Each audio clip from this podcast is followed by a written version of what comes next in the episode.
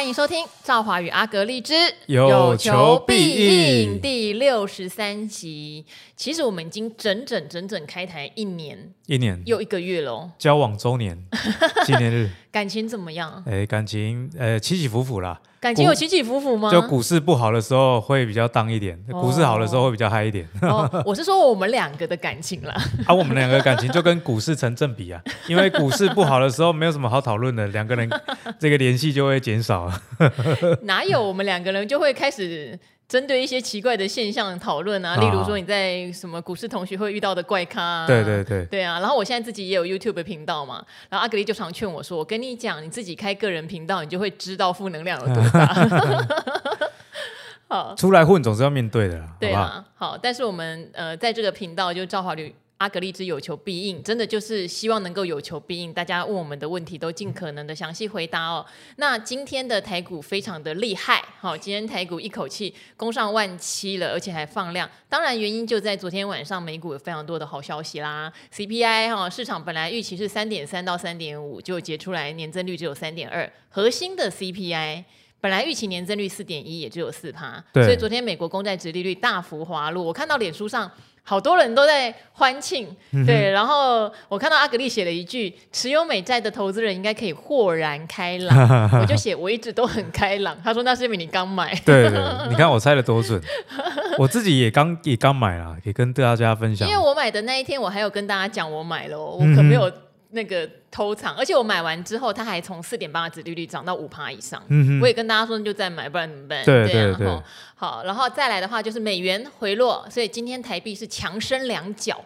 这些事情都让呃今天的台股表现非常非常的亮眼。嗯哼，哎，我觉得这个台股今天真的是蛮有活力的，尤其是外资买台股啊，四百六十九亿哦，啊、一天哦，这个是史上第五大的一个金额啊。嗯、哦，那我觉得这也蛮符合之前我们在 Podcast 一直以来的教学啦。哦，因为我觉得外资买卖超这种东西，大家不要去猜，然后也不要去盼望。哦，这些都是不切实际的。什么叫盼望呢？像我记得在疫情期间，呃，有一阵子外资是一直卖、一直卖、一直卖嘛，大家都觉得说，哦，外资会认错回补，没有，结果持续在卖。是为什么呢？因为这就我们之前教学嘛，其实这跟美元指数的动向比较有关系啦。哦，你你看这个美元指数昨天晚上啊，一根长黑哦，哦，是近期的第二根长黑了。哦，那这个均线也准备都往下弯了。哦，我觉得美元指数差不多正式要翻空了啦。哦，正差不多正式要翻空，因为均线往下弯。那就我自己的观察啦，这种货币相关的技术分析是非常非常可信的。嗯，哦，因为它不像这个个股，个股啊，你看呢，这个所有的均线都破，结果一个财报好，整个 V 转，或是有资金特殊资金想要炒的时候。对对对，对那这种美元指数这个。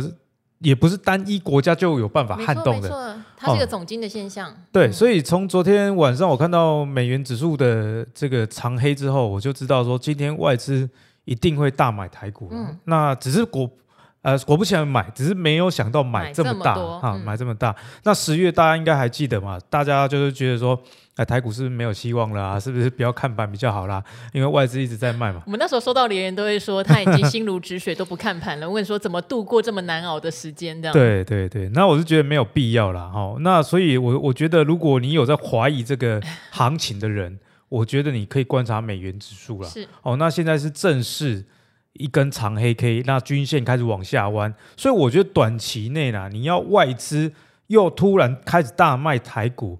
我觉得几率不大，好，这是第一点。从这个货币资金的流向来说，那第二呢，其实半导体也开始看到很多的曙光了，哈。那台积电的营收历史新高，这个就不用讲啊，这个脱台前啊，不是要跟大家讲一一个你们知道的事情。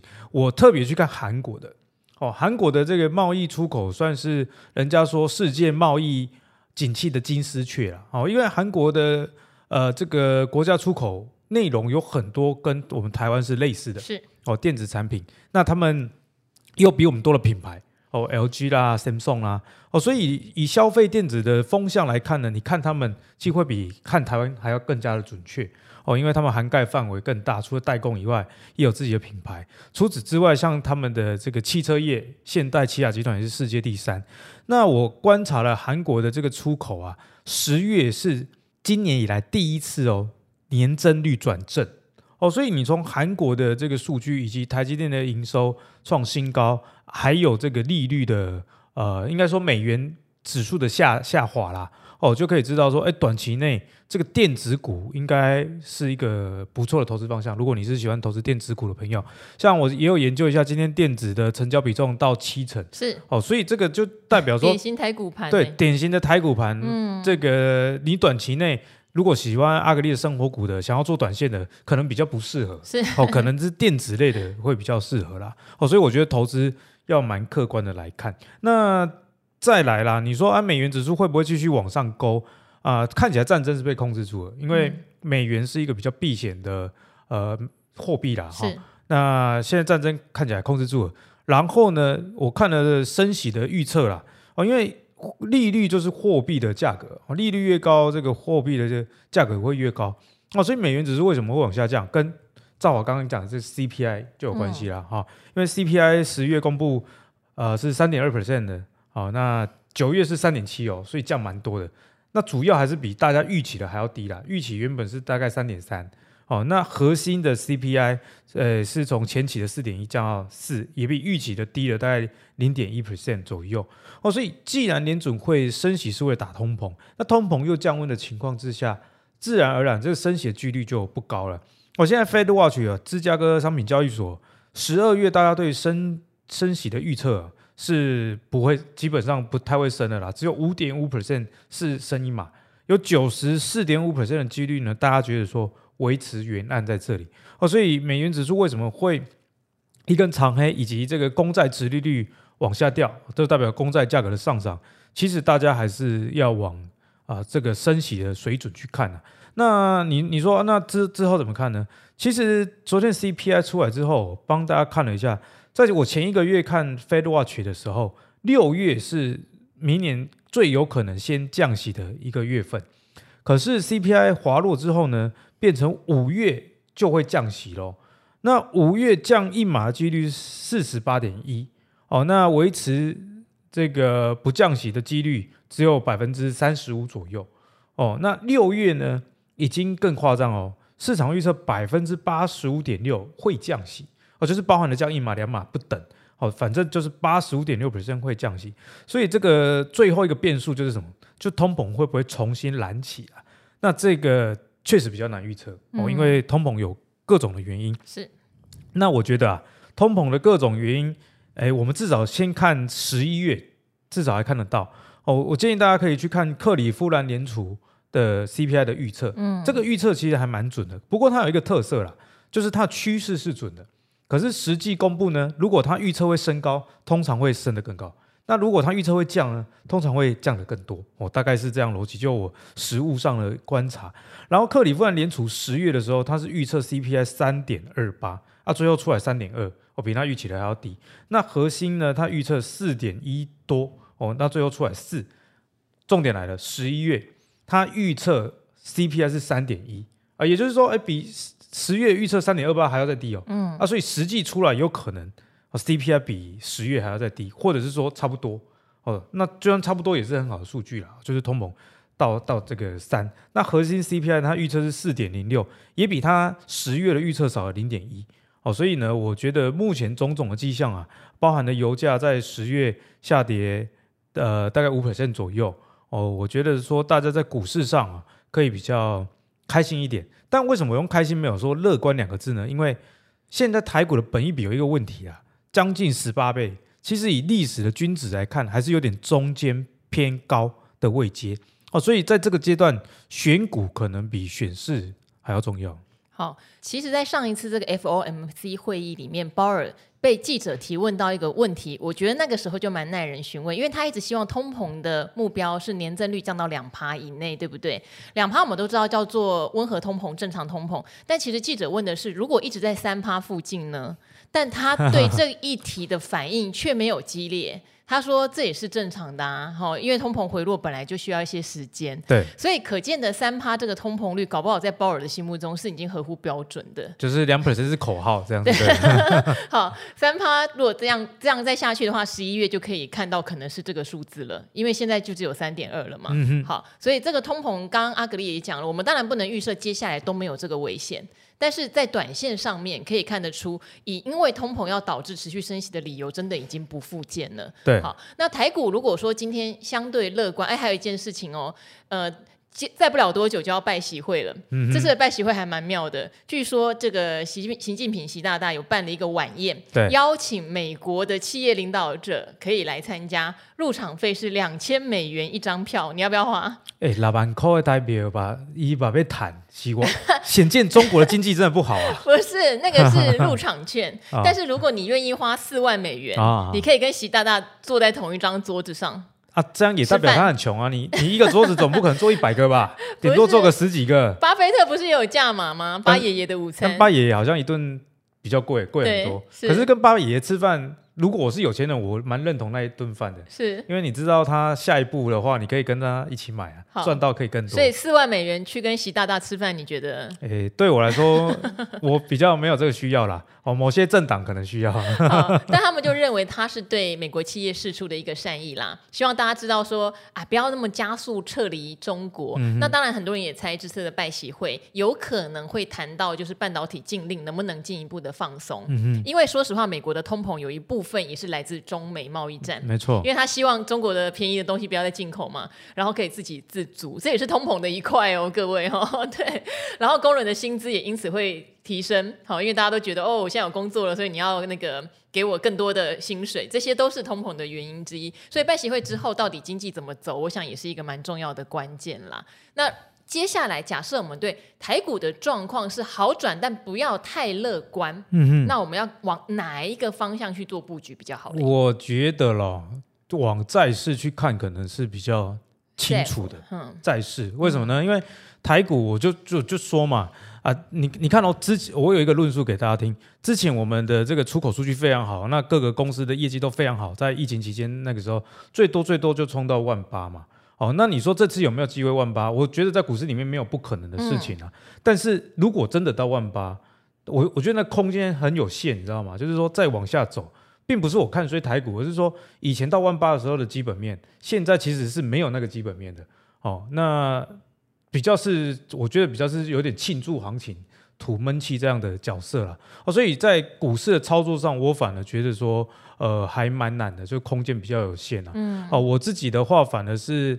在股市的部分哈，我说我个人我是去捡那种第三季财报好，但是股价被杀到很低的那一种，嗯，哦，这是每年都会做这件事情。我觉得这个至少是跟，而且这些股票通常跟指数比较没什么关系啊，少数有关系的像是台达电，哦，那台达电今天也涨蛮多的。我觉得说，呃，像这种全指股里面基本面不错，然后前阵子刚好被杀杀比较弱势。以及最近的反弹比较谈半导体啊，它又不是半导体的这种权值股，还是有一点比较大的天花板了、啊、哦。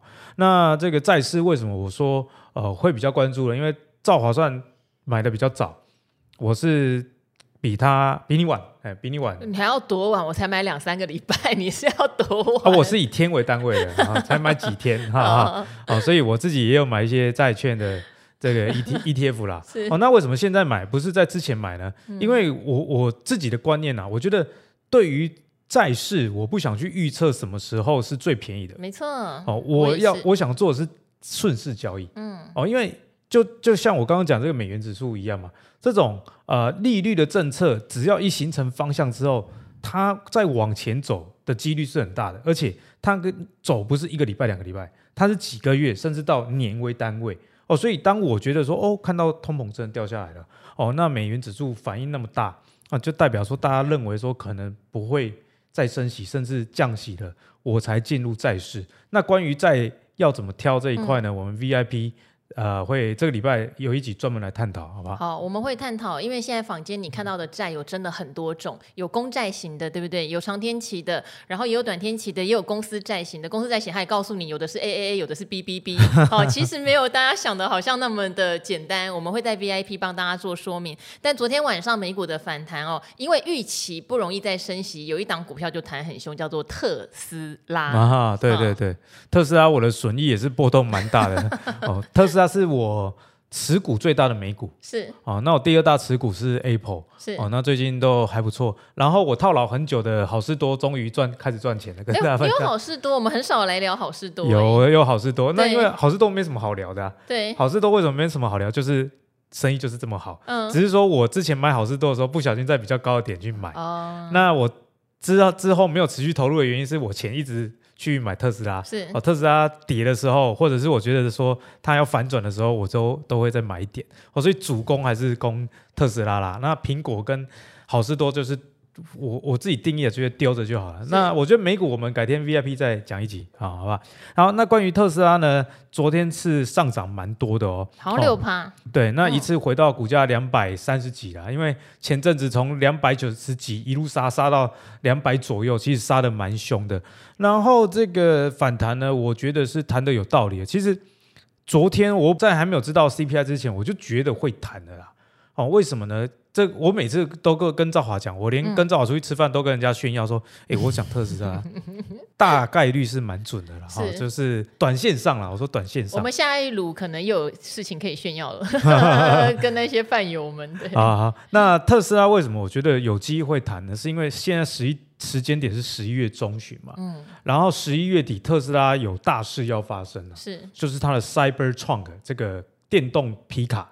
就是是我觉得长得有点怪 怪异的吗？人家订单两百万台。我问过所有来聊这台车的男人们，对，问说到底真的有真心喜欢吗？是，他们说我喜不喜欢不重要，订单有最重要。对对对对，有人喜欢就好。至少回回头率会蛮高的了，不管是说这个回头率是觉得奇怪还是觉得好看，好哦，至少回头嘛。好了，如果你开这台来载我的话，我会上车的啦。呃，我应该是不会买，因为什么？因为皮卡跟大家讲，你们比较不了解皮卡，皮卡通常车长超过五点五公尺，那平常造法做的计程车大概都四点。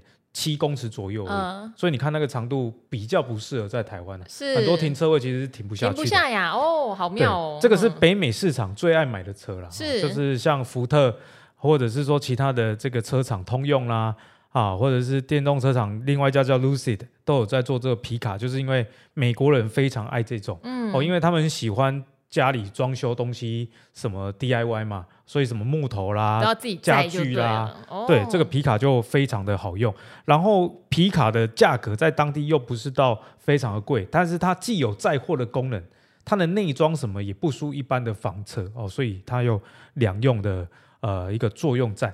那为什么 Cybertruck 呃会能激起这么大的火花？就是他说他订单两百万台了。那它一年的产能啊，预估明年产能全开只能到十二点五万，所以你看哦，你会算一下数学，你大概两百万对啊，如果产能一直卡在十二点五，你大概等八年才能交车啊，要交车的时候都出二代甚至三代了，对不对？哦，不过不管怎么样，至少说这台车带给特斯拉一个蛮大的士气哦。那为什么在第四季要交车呢？我觉得也是为了冲刺马斯克他说的这个汽车的销售要。年增五十趴，那这台车其实大家已经等它，呃，等很久了。那马斯克每次讲话，其实大部分都是跳跳票了。嗯，这次终于应该是不会再跳票了，因为看到很多实车在路上跑。马斯克讲话都跳票，可是你却持有特斯拉是最大的成分股，你不觉得怪怪的吗？没有、欸，因为你以这个结婚，CEO 还是很重要、啊。没有，你以结婚来看，他不是一个。呃，好的对象，因为他会换，他好几个老婆，那小孩有十个，超强的。他每他每啊，他每次都讲啊，就代表题材嘛，嗯、啊，至少股票会先反应嘛。好，他懂得维护股价。对对对，啊，身为股东啊，至少有梗嘛，他不会太老实，就是说这三年内都不会有。哎，那那三年我怎么办呢？哈，对不对？好，那这个 Cybertrunk 呢，多热门，热门到说规定哦，你如果在一年内你拿到车，一年内就卖掉，你要被罚一百六十万。这不是有一些什么名表啊、限量款啊，会，要求你不能转卖或什么的。你不要一直骂王阳明，我没有骂他，我只是想到这个例子而已。有了，包含法拉利也是，法拉利法拉利甚至更严格哦，它、嗯、有一些规定是说你不能改装我的车，是你改装了，嗯，就犯法啦。我以后也不卖你新的，就不卖你了，因为他觉得说我的品牌就是长这个样子，你不要把我搞成八加九的这样。哦，所以 Cybertruck 这是十一月。底要发表，我觉得大家可以好好的去关注。那还有一点呢，就是昨天，呃，应该说前几天呢，哈，有人在这个呃之前的 Twitter 现在叫 X 哦，问马斯克说，那你的 Full Self Driving FSD 全自动驾驶系统啊，这个最新的版本什么时候看得到？V 十二版，他说两周，哎，两周后啊，不是又刚好，哎，时间很贴很凑巧，对不对？跟 Cybertruck 刚好是同一天，所以市场上就在猜想啊，哎，会不会真的发表这个 V 十二？那 V 十二为什么重要呢？是因为以前的 FSD 啊，嗯，都会有后面有一个字叫 Beta，Beta 就是测试版哦。那测试版有两个含义，第一个含义，你的功能还还在测试，还没全面嘛，所以你叫 Beta。那你如果功能还没全面，市场怎么会觉得说马斯克说他要以卖车为主，然后最后呃借由这个软体的销售把钱赚回来，好、哦、对不对？可是这个版本呢，目前直接叫 V 十二，哦，这个就耐人寻味了。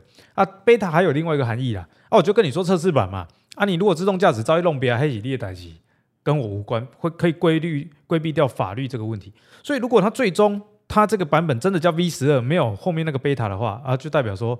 这个整个自动驾驶又再被突破一次，嗯，那这边也顺便帮大家科普一下，就是说马斯克为什么要不择手段的一直降价卖他的车？其实就我个人，就我个人的想法，我觉得它是为了收集数据。哦，像特斯拉的自动驾驶，它的这个训练啊，是几百万台特斯拉在路上跑，那一直回传到他们的资料中心。它现在不是在盖这个 Dojo AI 电脑吗，对，那一台 Dojo 呢，可以处理四十万台啊、呃、特斯拉的数据。那马斯克预计盖七台哦，你七四二十八就两可以处理两百八十万台的这个资料量。它就是要经由这个实际的影像，驾驶者当下，比方说，哎，遇到三宝冲出来，驾驶者会做什么反应，让机器去学习哦。所以它最终的目的应该是要卖软体哦，因为硬体啊，你知道你再怎么做，你做不过中国的啦。哦，你做不过韩国的哦，因为亚洲国家实在是在硬体上是非常非常厉害，所以你看美国强的都强什么？Apple 其实最强的就是它的软体哦，那微软也是靠软体来维生，Google 哦，Meta 哦，Netflix 等等，其实都是跟资讯平台啊的这个思维哦，所以我觉得啊，我一直不把特斯拉当成是一只。卖车的公司，我把它定义成是科技公司。嗯啊，但是这个科技公司到底能不能实现这个 FSD？大家打了一个大问号。FSD 你如果买了，在美国哦，你要花这个一万两千块美金哦，我这个将近四十万台币，非常的贵。那你如果是订阅制，一个月花六千块，是。那你要让大家怎么样心甘情愿把钱掏出来哦？所以我觉得这个发表会就非常重要。那最后再补充啊，就是说特斯拉，就我最近的观察啦。它以后会越来越全面哦，就是像欧洲有一家叫 EG 的集团哦，EG 那 EG 集团呢是一个加油站的一个集团哦，但是他们最近跟特斯拉采购充电桩哦，这是特斯拉过去没有过这样子的业务，就是它过去是我自己盖充电桩，那我让我自己的车充电，那大家知道说今年以来很多车厂已经投降了，我就加入你特斯拉的这个充电的规格哦。那可以享享用你的充电的资源，所以特斯拉的充电的收入会越来越大。那它除了这个充电的收入越来越大以外，它现在还把触角，好啊，你们大家盖充电桩，我帮你们盖。造啊，特斯拉在充电桩上有什么优势？就是它的量非常非常的大，所以它有成本的优势。嗯，我讲一个实际的例子啊，像我们特斯拉车主要在家里装特斯拉的家用的充电呃系统哦，大概是两万二起跳。哦，那根据你家的线拉的多长来加价哦，基本的套餐两万二，最近的这个裕龙啊，这个 N 七哦，是大概两万七两还是两万六左右，数字有点忘了，你看就贵很多了哦，所以这个加油站为什么要跟特斯拉买？因为它小哦，所以特斯拉以后会变成一个卖电的，它也卖充电桩等等的哦，所以我觉得特斯拉这家公司的想象空间是。还蛮大的哈，在这边分享给大家，因为我看到也蛮多人在问说，阿格利亚最近怎么看特斯拉？好，除了看特斯拉之外，当然台股有所谓的电动车供应链呐。那在这一波的上涨行情里面，他们并不是一个亮眼的族群。是是是，这一波确实半导体领军，因为台积电亮眼的营收，以及台积电要加发股息哦。其实我觉得它确实是一个呃。半导体的前瞻指标，因为明年它的资本支出是不降的，对，好像三百亿美元没有降，然后又加发股息，这代表他认为他明年可以赚足够多的钱来花钱，对对，已经是一个预言了啦。好，所以当然半导体相关，我像我自己很喜欢设备类股，因为设备类股虽然他们有入账，也许不是那么及时的状态，可是长期以来配息率以及他们的呃 EPS 都还算蛮不错的，嗯，这个我会关注。另外就是沉寂很久的汽车电子啦。除了碰撞件是很强之外，对不对？其他的跟特斯拉相关的供应链看起来都是近期比较受压抑的。当然，我也在等你的三只羊了。那个已经变价值股了。好，它已经变价值股了，要再大喷，说实话不太容易，除非有一天确实好。对。你抱着明年除夕也都没有什么问题，哎，说不定会变高股息，搞不好哪一天高股息把它纳入啊，也也有可能。好，因为整体汽车股当然在这一波的上涨一千点里面，并没有非常大的行情，但是搞不好接棒的时候，资金轮动的时候，还是会有机会的。不过今天和泰车涨蛮多的，有点出乎我意料之外，嗯、今天涨了二十几块。是。好，那因为今天外资大回补啦，所以这种全职性的龙头股可能也是回补的重点之一。对，所以三只羊就比较可能还没有那么快。但是如果和泰有有动的话，有机会了。好，那岁末年终其实这边也预告一下，阿格力会在年底办一个明年的展望说明，对不对？哈，等正式时间出来的时候再公告给大家。那一样有。专属给兆华的折扣码，是不是？我就是等这一个。这次我再好好的取那个折扣码。对，要好好取名字。好好好，现在股市热，感情应该是好。H U A 五二零这样，我老婆听到会杀掉我。对，这公开版哎，我们要小心一点。好，那今天我们的兆华与阿格力之有求必应，就先到这边喽，VIP 见，拜拜，拜拜。